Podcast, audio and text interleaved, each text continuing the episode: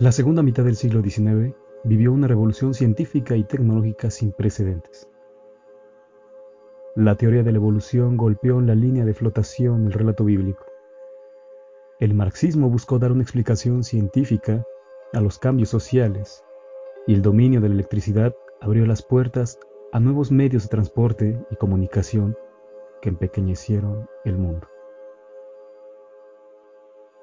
Muchos proclamaron el triunfo de una razón que arrinconaría por fin la herencia de siglos en los que las religiones y las supersticiones habían servido para explicar todo. Sin embargo, contra todo pronóstico, hubo toda una explosión de fenómenos que renovaban la espiritualidad para enfrentarse a lo que consideraban un materialismo que amenazaba con arrasarlo todo. En este contexto, modas como el espiritismo hicieron furor, en muchos casos vestidas además con ropajes que pretendían otorgarles una apariencia cientificista. Abundaron los mediums y los visionarios, pero nadie llegó al nivel e influencia de Madame Blavatsky. Nacida en 1831 y bautizada con el nombre de Elena von Hahn, en lo que es hoy actual Ucrania, fue hija de un oficial del ejército ruso y de un noble que además era novelista. Se cambió el apellido a Blavatsky tras un efímero matrimonio a los 17 años con el vicegobernador de Armenia, que le doblaba la edad, y de cuyo domicilio huyó sin haber consumado el matrimonio. A partir de ese momento, Blavatsky afirmó haberse embarcado en un viaje de búsqueda espiritual, ordenado por un maestro hindú que se le habría aparecido en sueños y visiones desde la infancia, y con el que posteriormente se habría topado en una calle de Londres en 1851. Ese viaje, que le habría llevado a los lugares como Constantinopla, Egipto o el Tíbet, que habría logrado visitar tras varios intentos infructuosos, pues en aquel momento era una zona prácticamente inaccesible para los occidentales, la habría puesto en contacto con un saber ancestral conservado por unos maestros o mahatmas. El problema es que cuando en 1874 Blavatsky concedió una entrevista en Estados Unidos relatando su odisea, resultó imposible, y hasta hoy lo es, corroborar sus afirmaciones. Por el contrario, y como afirma el mago y perseguidor del fraude paranormal James Randi, de lo que sí hay constancia es de que en ese tiempo desempeñó varios oficios. Fue profesora de piano, jinete de circo y hasta ayudante de un medium. De este último, habría aprendido los trucos que emplean para simular apariciones fantasmagóricas y fenómenos sobrenaturales.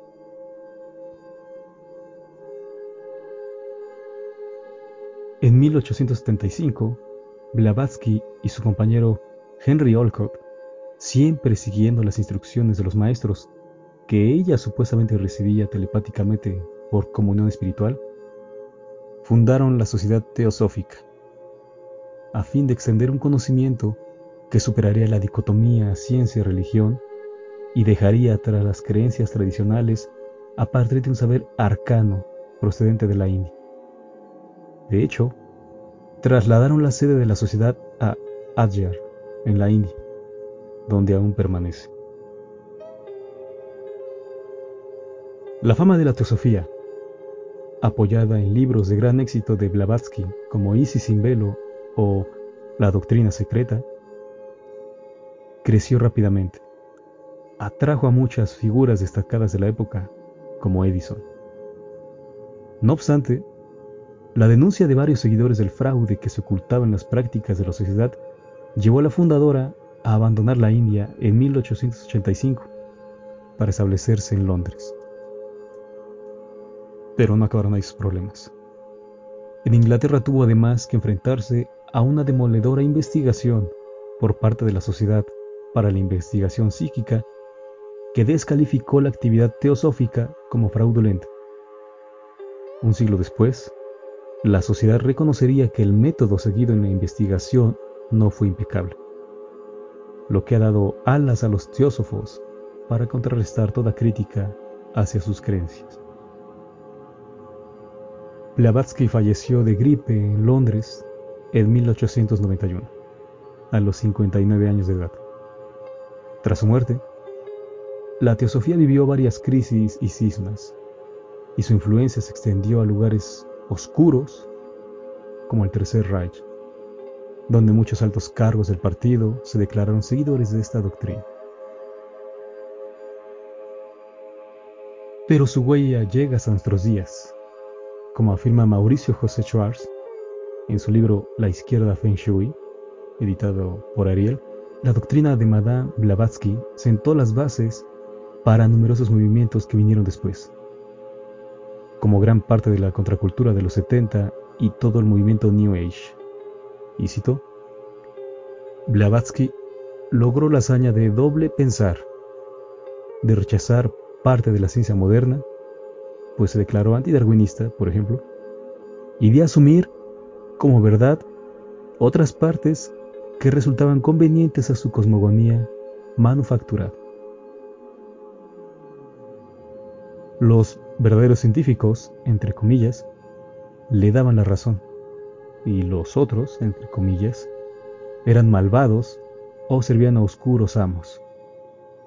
Este esquema dual se repetirá en los siglos XX y XXI respecto de la medicina, la física, la biología, la genética, la ecología y otras disciplinas que se valoran de manera ideológica antes que por los méritos de sus datos, hechos y pruebas. Bueno, esto ha sido un repaso breve, muy, muy breve, como habrán advertido, sobre Madame Blavatsky, ya que hablar de, de esta señora, de esta dama, es tardarse horas, por lo que hablamos solo de manera breve. ¿Por qué? Bueno, es solo para introducir a lo que vamos a presentar a continuación que es un relato de los muchos que escribió, de los muchos que presenció.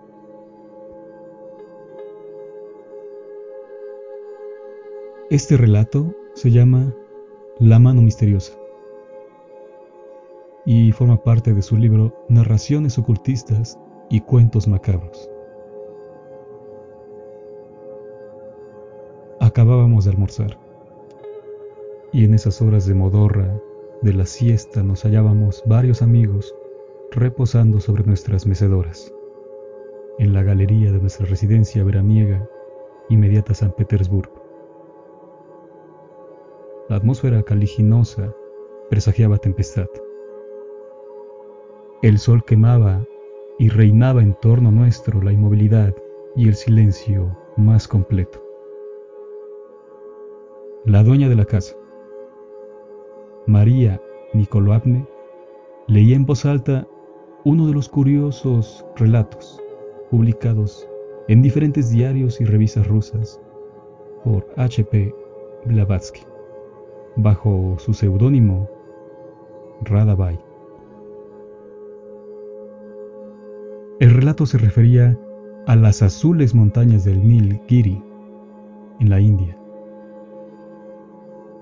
todos escuchábamos embelesados a María, quien leía con entusiasmo aquellas preciosidades, gesticulando y deteniéndose de cuando en cuando para hacer observaciones o contestar a las que se le hacía.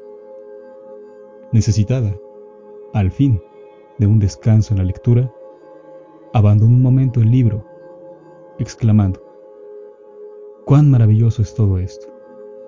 Cierto, replicó escéptico un caballero de los de la concurrencia.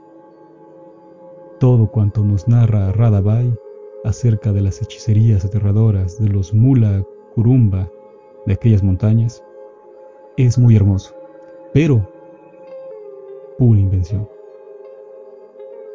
Meros cuentos de hadas para niños.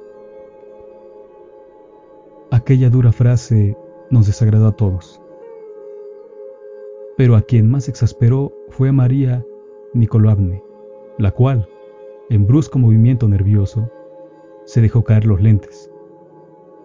La burlada indicación procedía del elocuente e infatigable orador ruso Pietre Petrovich. Antes de expresaros así, le contestó la dama, necesitaríais, querido Petrovich, leer por entero la obra con todas las mil citas eruditas que la valoran. Citas que yo me permitiría, sin embargo, preguntar una cosa, interrumpió obstinadamente el notable orador.